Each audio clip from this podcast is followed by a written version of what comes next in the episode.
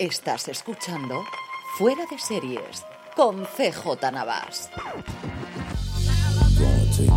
Bienvenidos a Streaming, el programa diario de Fuera de Series en el que un servidor, CJ Navas, te trae las principales noticias, trailers, estrenos y muchas cosas más del mundo de las series de televisión. Edición del martes 20 de junio, poquitas cosas que vienen de Estados Unidos hoy, ayer era festivo nacional, era el día de la emancipación, así que hemos recuperado alguna cosa que se me quedó trasconejada, sobre todo con el evento de Tudum de Netflix, eso sí, tenemos bastantes cositas por aquí de España. Arrancamos con un poquito de spam de esta santa casa y es que hemos vuelto en Universo Star Trek, hemos vuelto a grabar todos los lunes a partir de las nueve y media de la noche, hora peninsular española, y ya tenéis disponible en Universo Star Trek, así lo podéis buscar allí donde me estéis escuchando ahora mismo, o si nos queréis ver las caras, en youtube.com barra fuera de series, el análisis del primer episodio de Strange New Worlds, del arranque de esta segunda temporada, que por fin, gracias a Sky Showtime, estamos viendo a ritmo prácticamente americano. Tenemos todavía pendiente de hablar lo que nos pareció el final de Star Trek Picard, lo haremos próximamente, pero todos los lunes a partir de las nueve y media de la noche, hora peninsular española,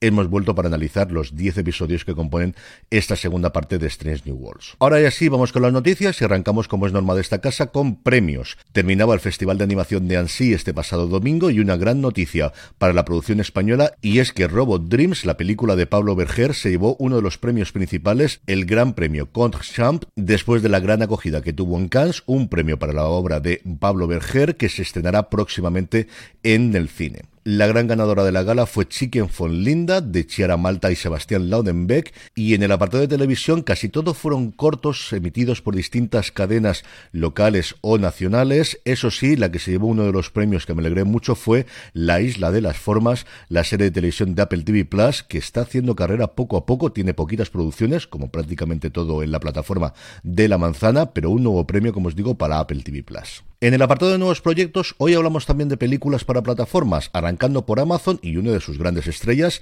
Alan Ritson, el protagonista de Richard, que va a hacer ni más ni menos que de asistente de Papá Noel o al menos alguien que le va a ayudar para encontrar su bolsa de los regalos mágica que ha sido robada. La película se llama The Man with the Bag, el hombre del saco, quizás no la traducirán así, que tiene otras connotaciones distintas de las que yo creo que buscan con el tono de esta película. Va a estar dirigida por el director de Adam Shankman, el director de Desencanto, y evidentemente se estrenará, si no pasa nada, estas navidades. Por su parte, Apple ha encargado una película de acción con ni más ni menos que Ryan Reynolds y Kenneth Branagh, dos nombres más que en la lista esa que tienen que tener en Cupertino de con quién queremos trabajar o de quién queremos tener algo en el catálogo en los próximos años. Pues ya tienen marcadito también Ryan Reynolds y Kenneth Branagh. La película se llamará Mayday y si tienen nombres importantes delante de las cámaras, detrás exactamente igual. Y es que es el dúo de Jonathan Goldstein y John Francis Daly, que fueron los responsables de esa absoluta delicia de película llamada Gay Night, también de Spider-Man Homecoming y más recientemente de Dragones y mazmorras Honor entre ladrones. Sobre la trama no se conoce nada, simplemente como os decía que es una película de acción y aventuras. Y por último, ya que nos saltamos todo lo normal y no hablamos de series, sino que os he comentado dos películas, os comento también un podcast que está disponible en Audible que se llama Rompiendo Muros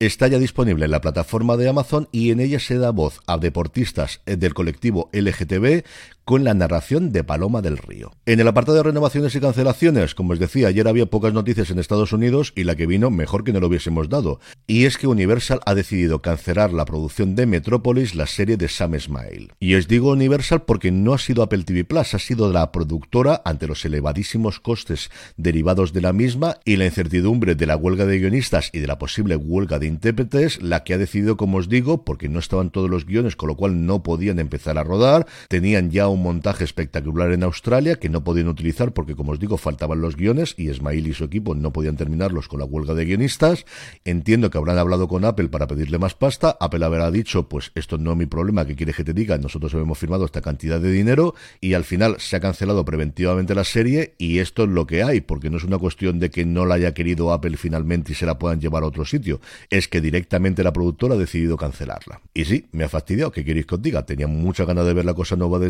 Y más todavía desde que sabía que era Metrópolis, que es una de mis películas favoritas de todos los tiempos. En cuanto a fechas de estreno, HBO Max estrena el próximo 7 de julio, día de San Fermín, gran día, sí señor, su nueva docuserie Se Busca Millonario. El documental se adentra dentro de los casos reales más llamativos de los últimos años, un boleto perdido premiado con casi 5 millones de euros Hubo más de 300 reclamantes del premio con diferentes historias, contradicciones, coartadas, 10 años de investigación e incluso varios aspirantes fallecidos. Una historia sobre la obsesión del ser humano y cómo el dinero puede llegar a corromper todo lo que toca. La docuserie parte de una idea original de Víctor García Martín y Susana López Raña y está codirigida por Noemí Redondo y Susana López Raña. Por su parte, también el 7 de julio San Fermín, Prime Video va a estrenar la nueva película colombiana Los Iniciados. El filme está escrito por Nicolás Serrano y Esteban Orozco, dirigido por Juan Felipe Orozco y Rodrigo Guerrero, y se desarrolla en un futuro cercano en una ciudad donde el agua limpia es racionada y en donde existe una lucha de poder por el control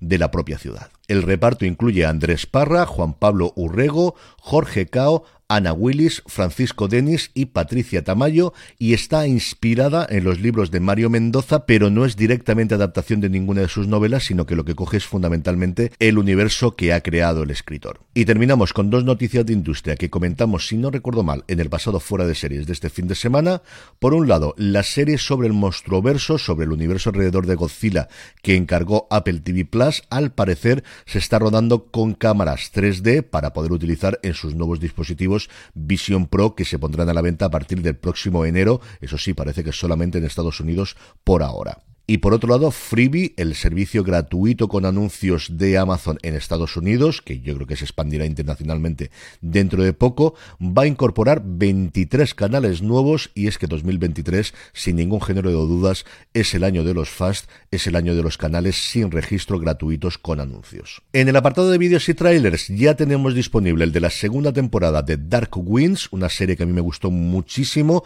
disponible en España a través de AMC Plus y que veremos lo que tarda en llegar la segunda temporada. En Estados Unidos se estrena dentro de nada. Netflix ha mostrado el tráiler de su serie documental Quarterback, que sigue a tres jugadores que ocupan esta posición en el fútbol americano profesional de la NFL, incluido Patrick Mahomes de los Kansas City Chiefs, los actuales ganadores de la Super Bowl, y por último, para calentar motores antes del estreno de la segunda temporada, que llega dentro de nada la semana que viene a Estados Unidos, FX ha publicado un vídeo de The Bear llamado Dentro de Cocinas Reales, en el que distintos chefs y trabajadores de la industria de la restauración cuentan qué les la serie y cómo de real es lo que muestra esa maravillosa serie de FX que aquí tenemos disponible en Disney Plus. En el apartado de estrenos, hoy solo tenemos uno, martes de filming, llega a la plataforma La Orquesta, la nueva serie del creador de Borgen. Hacemos un pequeño parón para recordaros que ya están disponibles en la tienda fuera de series, fuera de series.com barra tienda, la tienda para grandes aficionados a las series de televisión,